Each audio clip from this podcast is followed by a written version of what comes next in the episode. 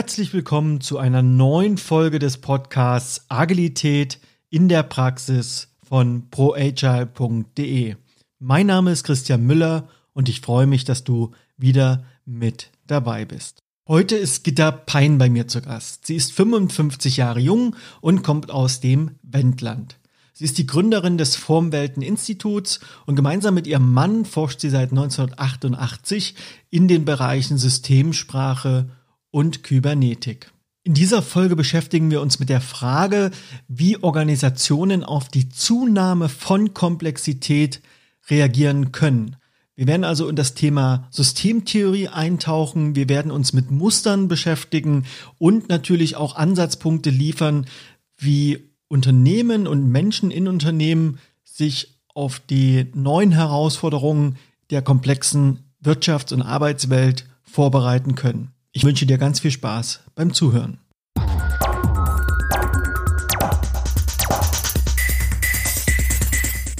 Ja, liebe Gitta, hallo, schön, dass du da bist.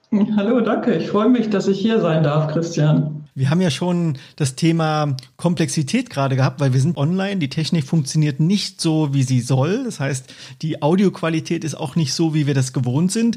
Aber du hast ja gerade gesagt, das liebst du ohne Netz und doppelten Moden. Warum eigentlich? Ähm, Leben ist komplex. Wir sind komplexe Wesen. Unbestimmtheitsbearbeitung äh, und Chaosmanagement gehört schlicht und ergreifend dazu. Und wir sollten immer das Unbestimmte mit einkalkulieren. Und wer das weiß und berücksichtigt, der kann auch Spaß dran haben, wenn Sachen mal nicht funktionieren. Du hast jetzt schon ein paar Begriffe gesagt, also Komplexität, das Leben ist komplex, Chaosmanagement. Ich habe in deinem Blog gelesen, beziehungsweise einen Artikel von dir gelesen, und da endest du mit folgender Aussage. Manager, die bis heute denken, dass ihre noch vorhandenen wirtschaftlichen Erfolge auf ihren hierarchisch organisierten, linear strukturierten Modellen zurückzuführen sind, dürfen wir darauf aufmerksam machen, dass sie sich irren.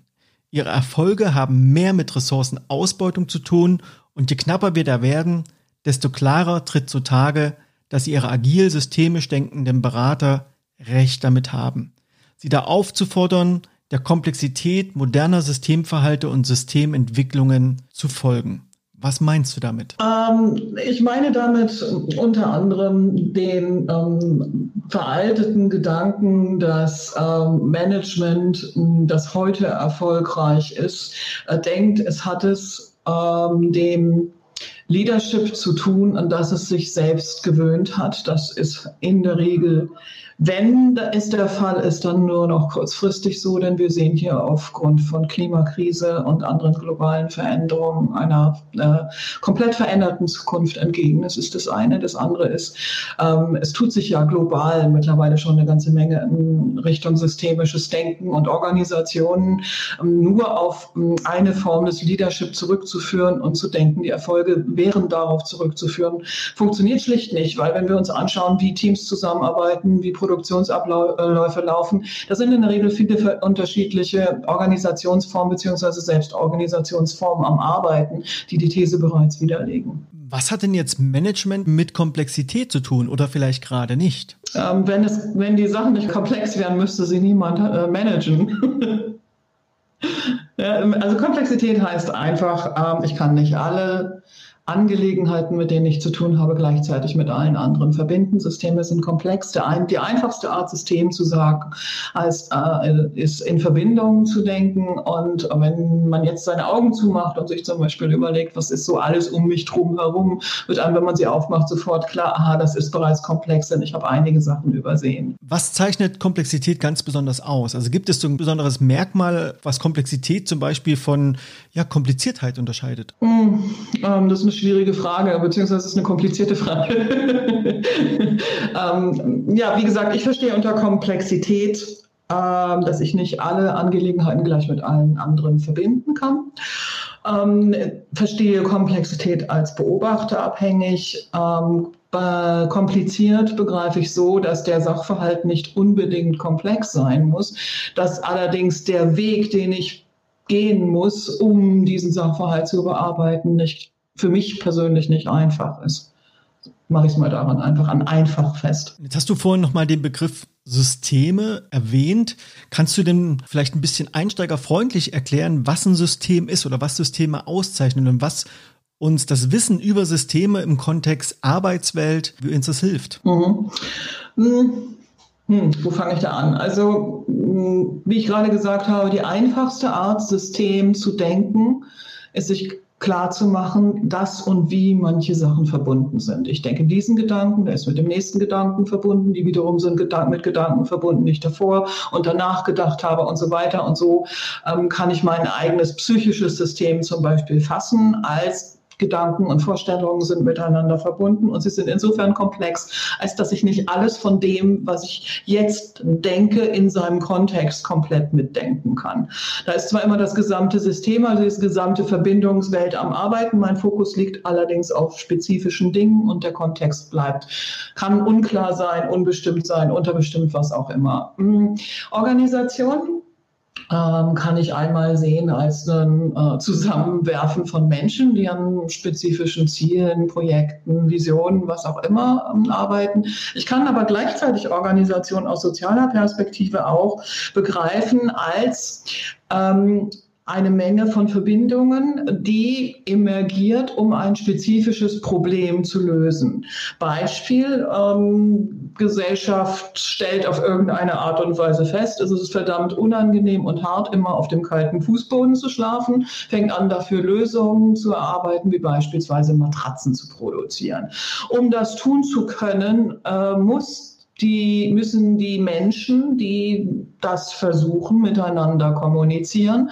Und so ist die gesamte Organisation zu verstehen als streng genommen nichts anderes äh, als ähm, ein System, das kontinuierlich dabei ist, Unbestimmtheit zu reorganisieren.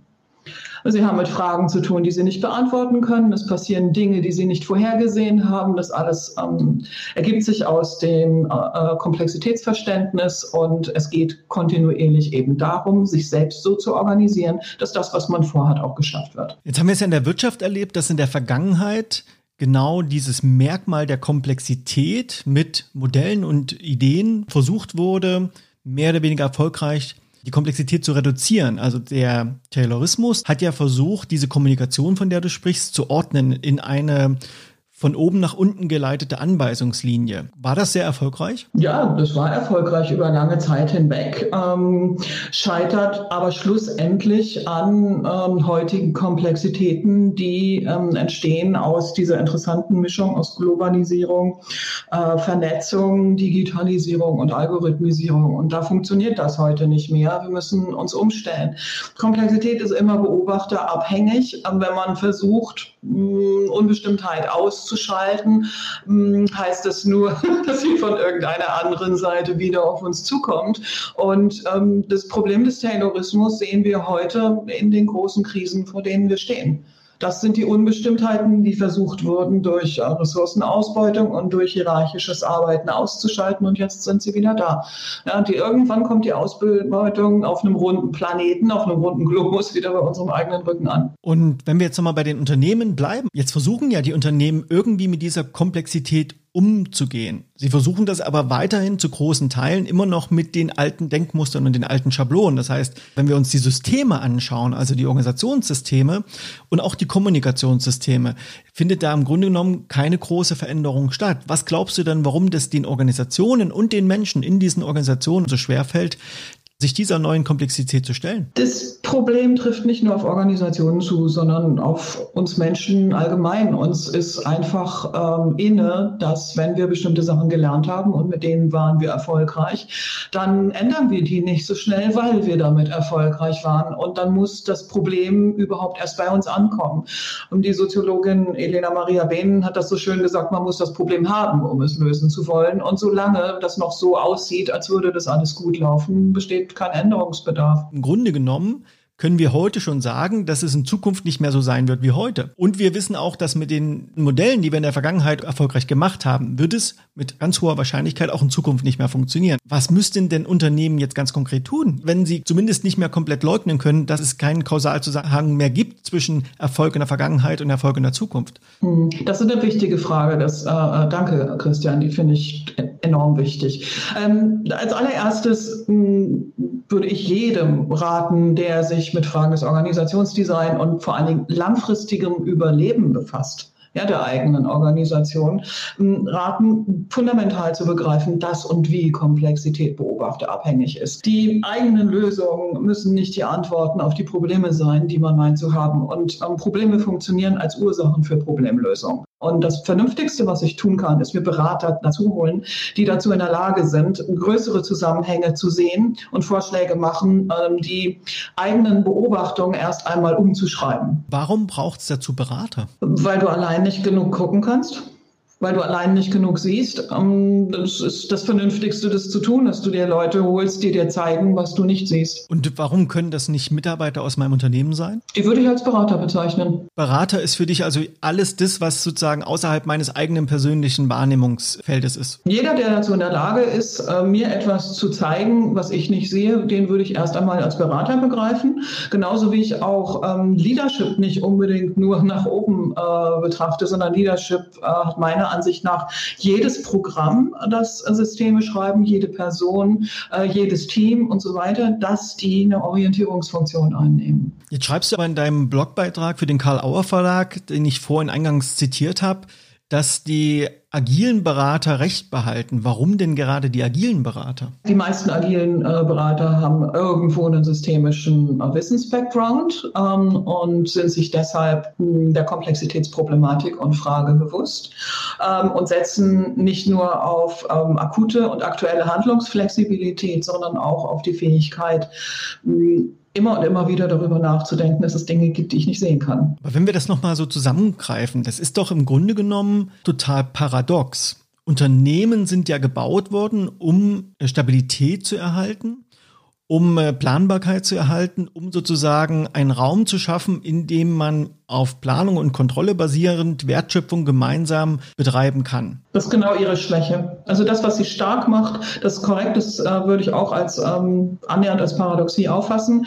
Genau dieser Versuch, ähm, Sicherheit zu erzeugen, ähm, ist der, der schlussendlich Sicherheit auch wieder abschafft, beziehungsweise Unsicherheit an anderer Stelle schafft. Und ähm, eine der größten Schwächen, die Leadership beziehungsweise Management ähm, haben kann, ist ähm, die, auf sichere Antworten zu setzen. Und jetzt merken wir ja sofort, wenn wir uns darüber unterhalten, dass wir hier eigentlich nur noch über einen Paradigmenwechsel herauskommen. Das heißt, wir können also nicht mit den Modellen arbeiten, die uns vertraut sind, die uns äh, vielleicht auch genehm sind.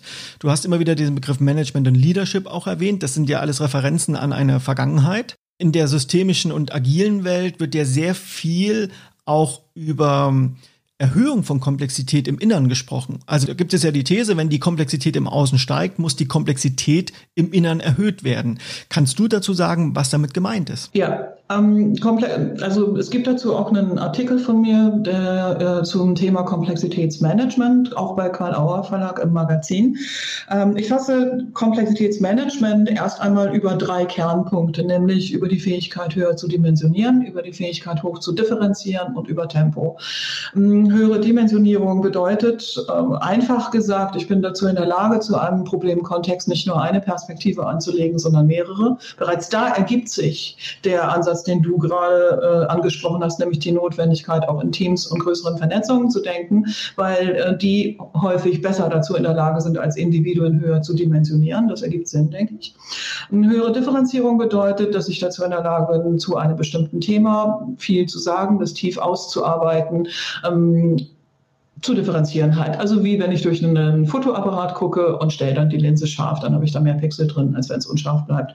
Ähm, Tempo die Geschwindigkeit, mit der ich dazu in der Lage bin, Dimensionen, Differenzierung und äh, Dimensionen und Differenzierung aufzubauen. Ich habe das in fünf fünf, Moment, in sechs Stufen unterteilt. Komplexitätsmanagement Stufe 1, äh, das ist im Wesentlichen Schwarz-Weiß-Denken. Es wird über eine Dimension sortiert.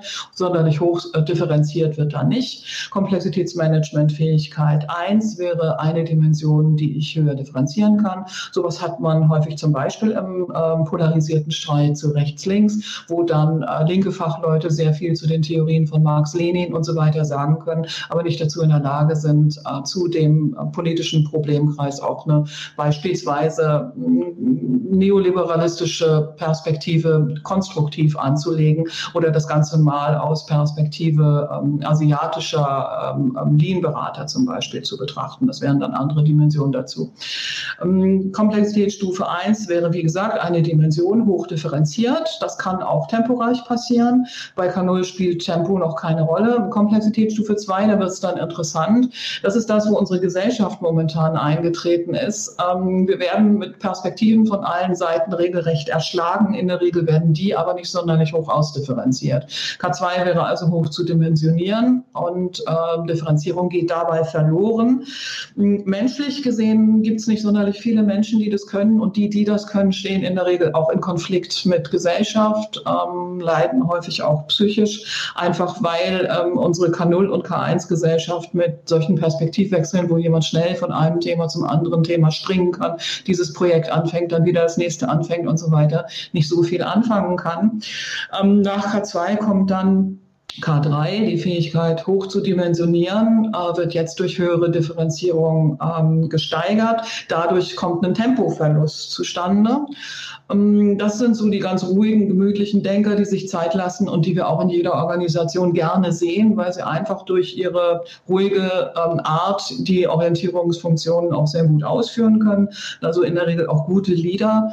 Ähm, K4, da kommt dann wieder das Tempo mit rein. Das sind Leute, die kannst du Gesellschaft nicht, gesellschaftlich nicht immer unbedingt in jedes Team stellen, weil da manchmal auch so das Verständnis wiederum dafür verloren geht, dass andere Leute halt nicht so schnell so hoch dimensionieren definieren und differenzieren können. Und dann bei K5 geht es dann los, dass die unteren Stufen aufgearbeitet werden und ein K5er kann aus dem leeren Raum einfach so hochdimensionieren, differenzieren, das Ganze auch temporeich machen, kann aber eben, wie gesagt, auch lernen, mit den Komplexitätsmanagementstufen darunter wieder zu kommunizieren. So, das erstmal. Und für ähm, Organisationen sind solche Perspektiven insofern hilfreich, als dass sie halt einfach ähm, an die Art und Weise, wie Teams arbeiten, wie kommuniziert wird, ähm, eine neue Dimensionen anlegen, nämlich genau diese. Jetzt habe ich das Gefühl, dass du schon ganz schön tief reingegangen bist. Ich könnte mir vorstellen, dass es den einen oder anderen jetzt schon ein bisschen unter den äh, Nägeln brennt, beziehungsweise dass da ähm, noch Verständnisbedarf ist. Ich würde mal gerne noch einen Schritt zurückgehen. Du hast also gesagt, man kann das in drei Bereichen erteilen. Differenzierung, Fokus und Tempo. Äh, Dimensionierung. Dimensionierung, ja, also wie viele Perspektiven kann ich zu einem Problempunkt anlegen? Das ist eine wichtige Sache. Also kann ich aus meinen Schuhen rausspringen und beispielsweise aus den Schuhen eines anderen denken. Kann ich als ähm, ähm Teamleader oder als, kann ein Team sich selbst aus einer völlig anderen Perspektive beobachten oder laufen die Konflikte alle immer nur über eine Schiene? Ja, das ist eine ganz wichtige und interessante interessante und spannende Frage. Es wäre Dimensionierung. Differenzierungsfähigkeit wäre dann die Fähigkeit, das Ganze höher aufzulösen. Temporeichtum, ähm, der spielt dann eine Rolle, wenn ich schnell von einer Perspektive zur anderen wechseln kann. Jetzt schlagen wir die Brücke nochmal zurück zu diesem agilen Arbeiten. Das heißt, wir haben also erkannt, wenn Komplexität im Außen sich erhöht, müssen wir also die Komplexität im Innern ebenso erhöhen. Das heißt, du hast jetzt verschiedene Dimensionen und auch Stufen vorgestellt. Du sagst, die Gesellschaft ist irgendwo zwischen K1 und K2, eher K2 hast du gesagt? Die Technologie ökologische Gesellschaft K2. Die äh, Menschengesellschaft hängt da noch hinterher. Und das genau ist im Augenblick das Problem, ähm, dass die meisten davon überfordert sind in den Social Media und die sind ja überall und sie greifen auf unsere Lebenswelten überall zu. Wir können uns davon nicht mehr lösen und trennen. Ne, wenn wir heute ins Netz gehen, dann heißt das, wir können theoretisch mit jedem anderen kommunizieren. Das ist eine gewaltige Komplexität.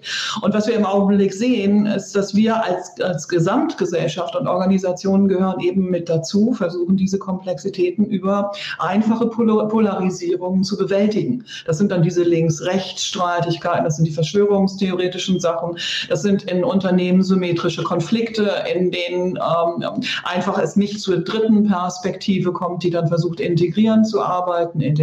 Das hat ja auch erzieherische Aspekte, das so zu machen. Du meinst, meinst jetzt in Organisationen oder in Politik oder wo bist du gerade? In beiden, auch in Organisationen gibt es natürlich auch so eine gewisse Lagerbildung, dass man sagt, die Neuen und gegen die Alten. Ja, ja sicher. Ähm, ähm, also ob, von oben, ob ich jetzt von oben gucke oder ob ich von unten gucke, wenn ich mir das Gesamtsystem ansehe, schaue ich mir an, welche Formen bilden sich hier gerade.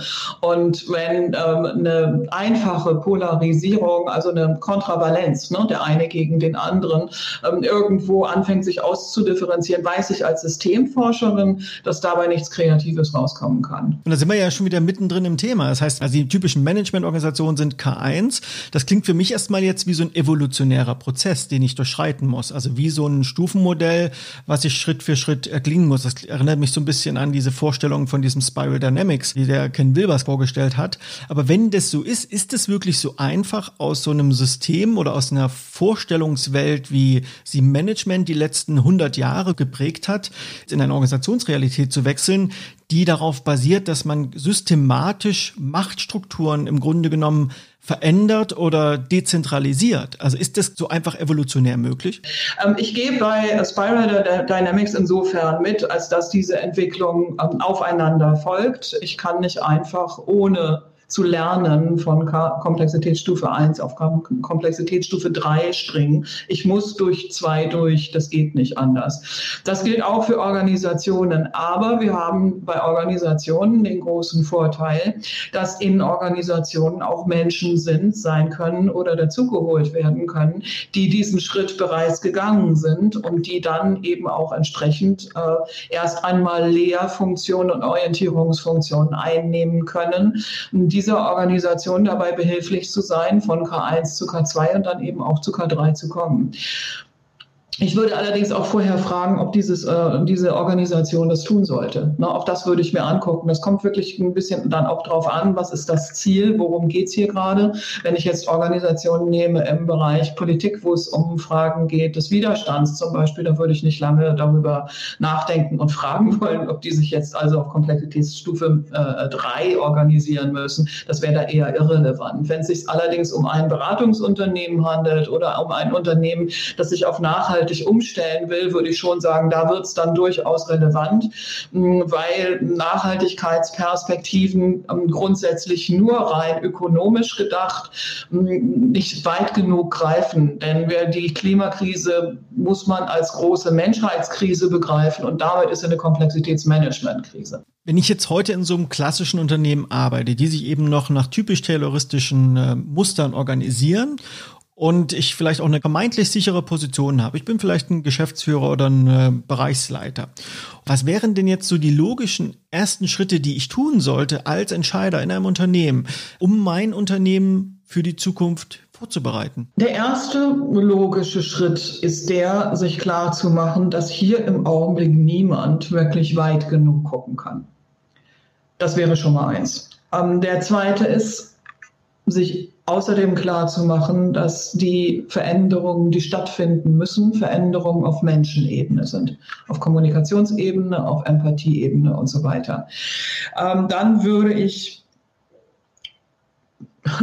Guerilla-Leadership versuchen und würde mich mit anderen zusammensetzen in der Organisation, die ebenfalls in dieser Richtung unterwegs sind und die das begriffen haben und würde erst einmal anfangen zu reden ja, erst einmal schnacken und sich austauschen und überlegen, wo stehen wir ja eigentlich und wie weit können wir wirklich gucken und wie gut sind wir dazu in der Lage zu erkennen, dass erstens die sicheren Lösungen von früher nicht mehr funktionieren und wir zweitens anfangen müssen zu lernen, Unbestimmtheit zu begrüßen. Hast du konkrete Informationsquellen, mit denen sich diese Menschen befassen können? Um in diese Thematik auch tiefer einzusteigen? Also der Ansatz, den äh, wir hier vom, äh, aus unserer Forschung und vom Formwelteninstitut her vorschlagen, hm, da bin ich jetzt auch mal ganz äh, ich bezogen, ist der, sich formaler aufzustellen. Wer komplexitätsüberschüttet ist, tut gut daran, erstens sich ähm, an Modellen zu orientieren, die den heutigen Komplexitäten auch tatsächlich gerecht werden. Das heißt, sie müssen diese Komplexität abbilden können.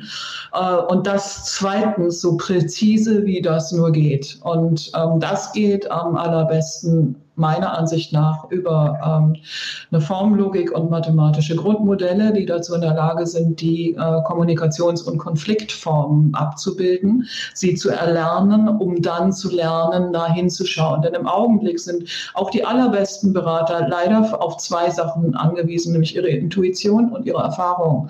Erfahrung kann schnell in selbsterfüllende Prophezeiungen führen und Intuition ähm, kann rigide werden. Liebe Gitter, gibt es abschließend noch so eine letzte Botschaft, die du gern den Hörerinnen und Hörern mitgeben möchtest? Lasst euch herausfordern. Ähm, ich höre das einfach viel zu häufig dass es einfach gemacht werden muss und noch einfacher. Und nur wenn wir alle abholen, funktioniert das auch äh, und es machen wie für Sechsjährige und so weiter und so weiter. Erstens mal unterschätzen wir Sechsjährige dabei, denn die meisten Sechsjährigen bereiten sich darauf vor, Zwölfjährige zu werden, äh, werden und dealen mit Komplexitäten, die sich viele Erwachsene nicht mehr vorstellen können. Ähm, und das andere ist, wir stehen hier nun einmal vor Herausforderungen und unser ähm, normaler Verstand beziehungsweise unsere Gewohnheitsstrukturen sind darauf nicht vorbereitet. Und deshalb gilt es jetzt wirklich, diesen Schritt zu machen und zu sagen, okay, dann gehe ich eben jetzt auch hin und lass meine Denkmurmel kreisen und lass mich hier auch mal challengen. Wenn man von deiner Erfahrung profitieren möchte, wie kann man am besten mit dir Kontakt aufnehmen? Wie kann man dich am besten erreichen? Über das Formwelten-Institut ist eine Möglichkeit. Ähm, ansonsten auf der äh, http äh, formwelt.info ist auch eine Kontaktadresse.